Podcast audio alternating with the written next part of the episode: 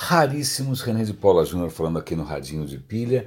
É, não sei se vocês vão ouvir ao fundo, mas tem um vizinho meu fazendo algum tipo de reforma, então vamos ser agraciados aqui com uma trilha aleatória de marteladas e furadeiras. Vamos ver o quanto isso vai atrapalhar a nossa rotina diária aqui. É engraçado, eu comecei o dia, falei, puxa, eu tinha mais ou menos esgotado a lista de artigos que eu queria comentar com vocês. Eu tinha um ou outro artigo na manga, mas aí comecei a, a fuçar aqui, nas, tanto nas, nas, nas, minhas fontes tradicionais, eu costumo usar muito o Technology Review do MIT, como também o, as próprias sugestões do Google. Meu telefone é Android e o Google sugere, com base nos meus hábitos, etc. e tal, notícias relacionadas e a, a, com uma precisão é impressionante. Eu estou sempre me surpreendendo com a, sugestão, com a qualidade das sugestões do Google. Pois bem, então muito do que a gente vai ver hoje veio dessas, dessas é, sugestões do próprio Google aqui no meu Android. Um deles, dois deles estão correlacionados e são muito interessantes, a meu ver. Eu não me aprofundei, são, são, um deles é um paper científico, então eu só olhei por cima, mas o princípio dele é interessante. É um paper que saiu na revista Nature é, e diz o seguinte: é, que eles fizeram um estudo, olha que coisa maluca, é, com 450 mil pessoas. O que acontece? No Reino Unido eles estão com. criaram lá um database gigante de, de DNA.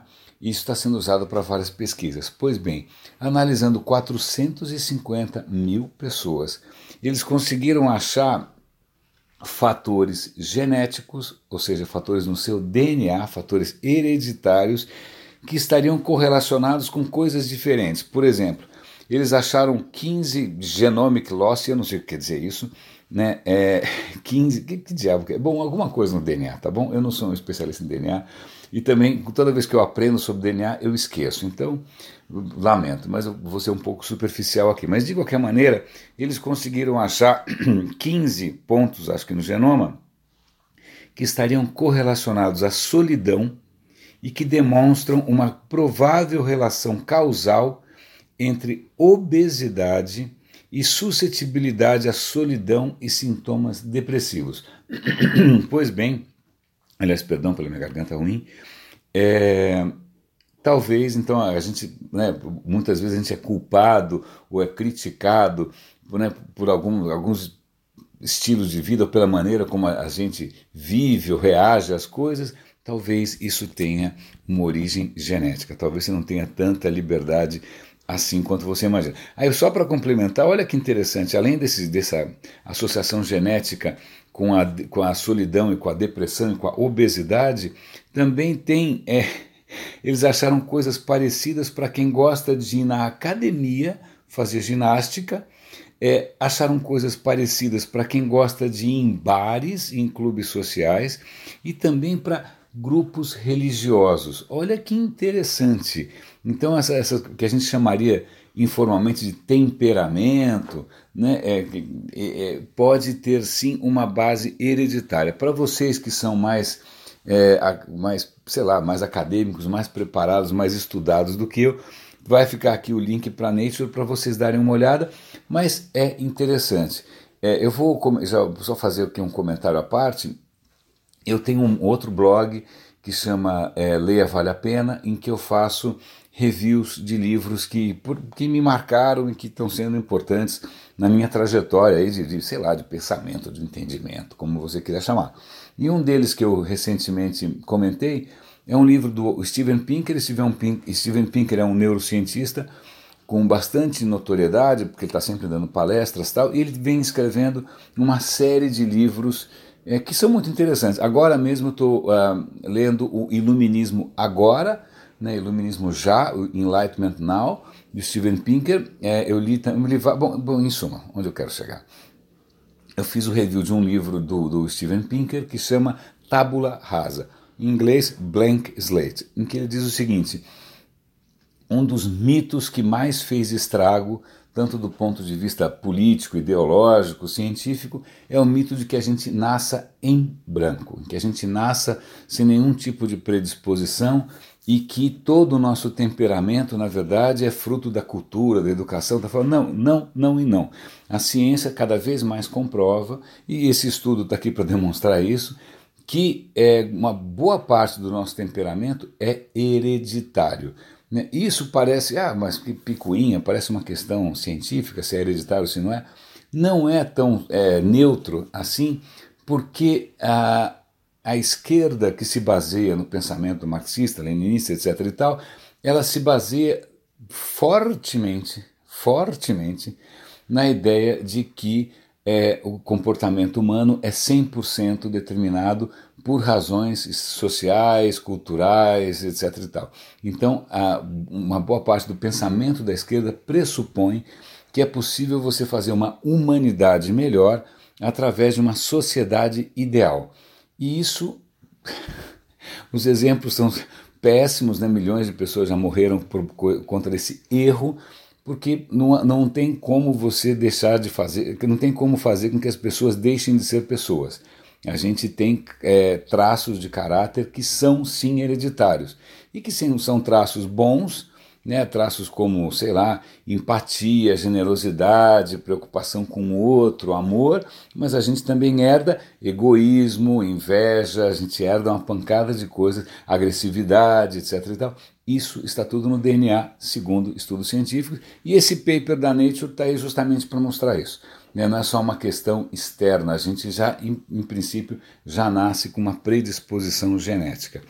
Curiosamente, um outro artigo aqui muito interessante do The Verge mostra um experimento que talvez explique o comportamento de muitos homens por aí, que é o seguinte: aparentemente, uma dose maior de testosterona, que é um hormônio, faz com que homens é, se interessem por símbolos de status, carros de luxo, aviões, essa coisa toda tal.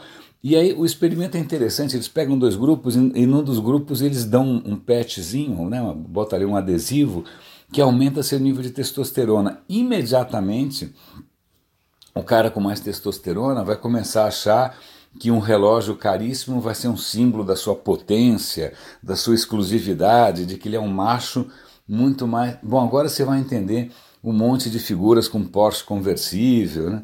Então, eu, eu, eu, agora eu tenho que começar a analisar a, a, o meus, meu próprio padrão de compra recente. Estou com 53, de repente, alguma maluquice pode estar sendo alterada aí por questão de testosterona. Bom, pelo menos de carro de luxo eu não gosto, não gosto de 99% dos símbolos de status, para mim passam batido. Mas, de novo, é o nosso comportamento sendo ditado mesmo no comportamento de compra por questões hormonais. É um artigo muito interessante, eu achei bem legal. O que mais que eu vi aqui que é bacana? Deixa eu ver. Ah, bom, o Facebook, né, a coisa mais fácil do mundo é achar alguma coisa estúpida para né, comentar do Facebook recentemente. E agora, o fe... foi 4 de julho nos Estados Unidos, foi um feriado nacional nos Estados Unidos com a declaração de independência. Pois bem, um jornal começou a publicar trechos da Constituição Americana, da Declaração de Independência, desculpe, texto da Declaração, que é um texto histórico, né, para os caras é fundamental. Aí o que acontece? Um desses posts, o Facebook automaticamente, o algoritmo do Facebook rejeitou a publicação. Não, não vou publicar porque isso é discurso de ódio. Se fala, hã? Como assim? Como assim, cara pálida? É justamente um trecho da, da Declaração de Independência Americana. Então veja lá, né, para todos os entusiastas da inteligência artificial e das análises de texto, se o próprio Facebook não consegue perceber que a Declaração de Independência Americana é, não é uma coisa. É, é, é muito engraçado, mas é essa confiança excessiva.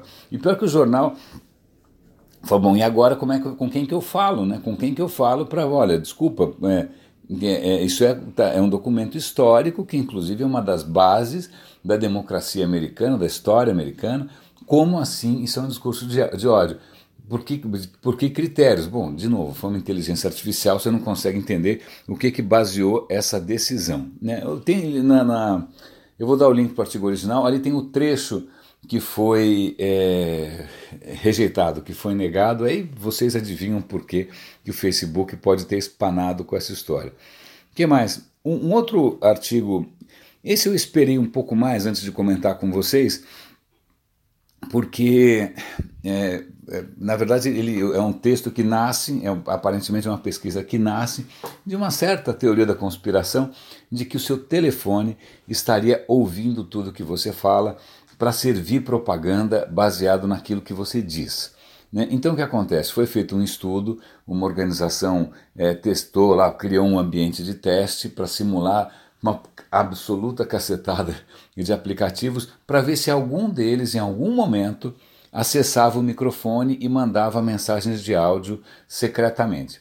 Pois bem, é foi um estudo científico, então os caras não, eles não, jamais vão dizer isso não acontece. Ele falou, nós não conseguimos observar nenhum cenário desse, mesmo o aplicativo do Facebook, mesmo. Mas o que acontece? Ok, ele não pode, ele pode não estar, ele pode não estar ouvindo você, né? Pode, né? talvez, né? tem que né, continuar os testes.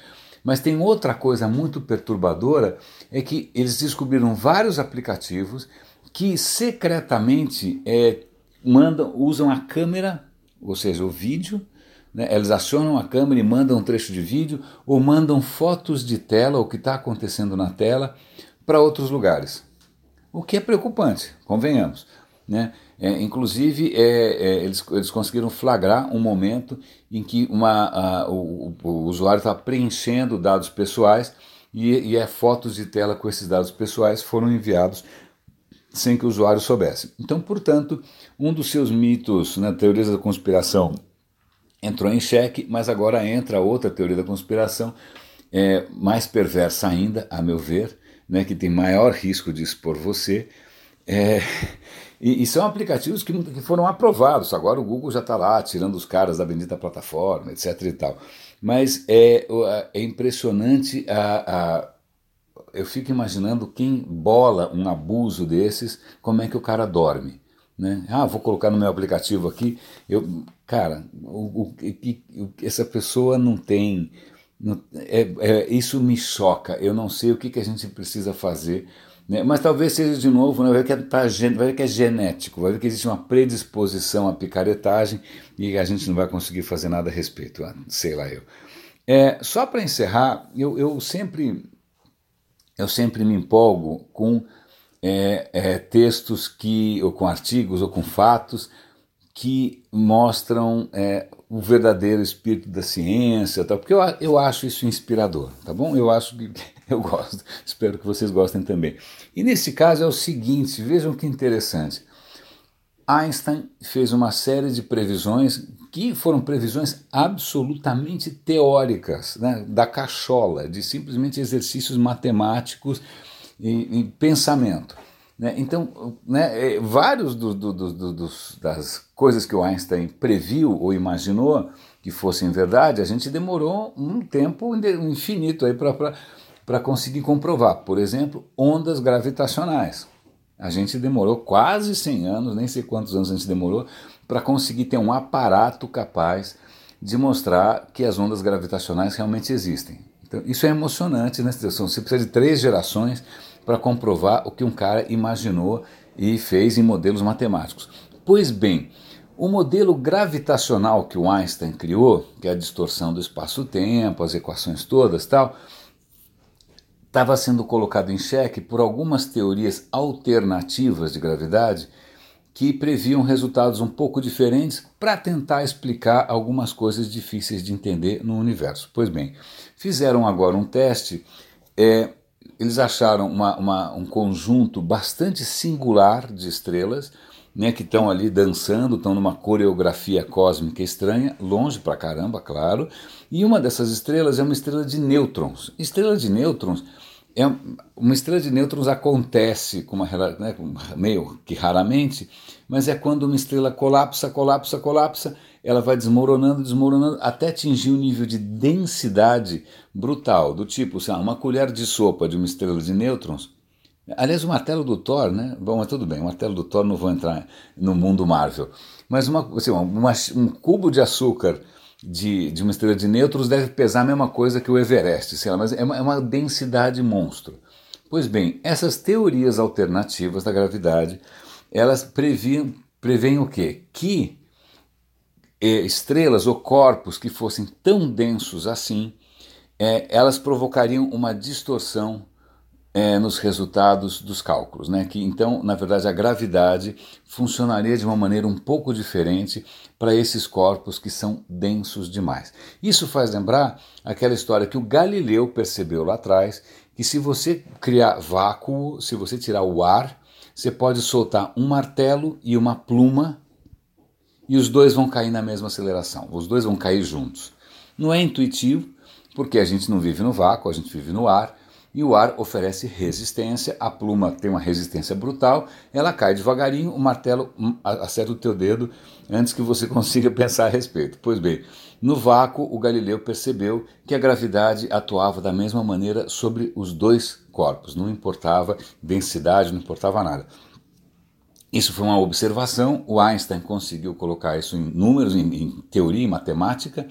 Pois bem, eles acharam esse conjunto de estrelas que estão ali sambando e tal, fizeram observações com uma precisão extraordinária né, é, da, da, frequência, da rotação, blá, blá, blá, blá, blá, não vou entrar em detalhes. E o que acontece? Os números confirmam o quê? Einstein estava certo. Mesmo numa situação extrema, né, praticamente um dos corpos mais é, misteriosos, mais singulares do universo, que é uma estrela de nêutrons, as previsões do Einstein continuam valendo. Então fica aqui os nossos parabéns para essa figura genial, né, que aliás cuja é, é, lógico, nenhum, nenhum ser humano é perfeito. Einstein tem uma série de idiosincrasias, mas se a gente pega o engajamento do Einstein com uma série de questões como a paz mundial, como o racismo, etc. e tal, é uma figura inspiradora sobre vários pontos de vista. Inspiração, eu acho que eu preciso, eu acho que você deve estar precisando também. Raríssimos. René de Paula Júnior falando aqui no Radinho de Pilha. Um grande abraço e até amanhã, até que o martelo não atrapalhou tanto.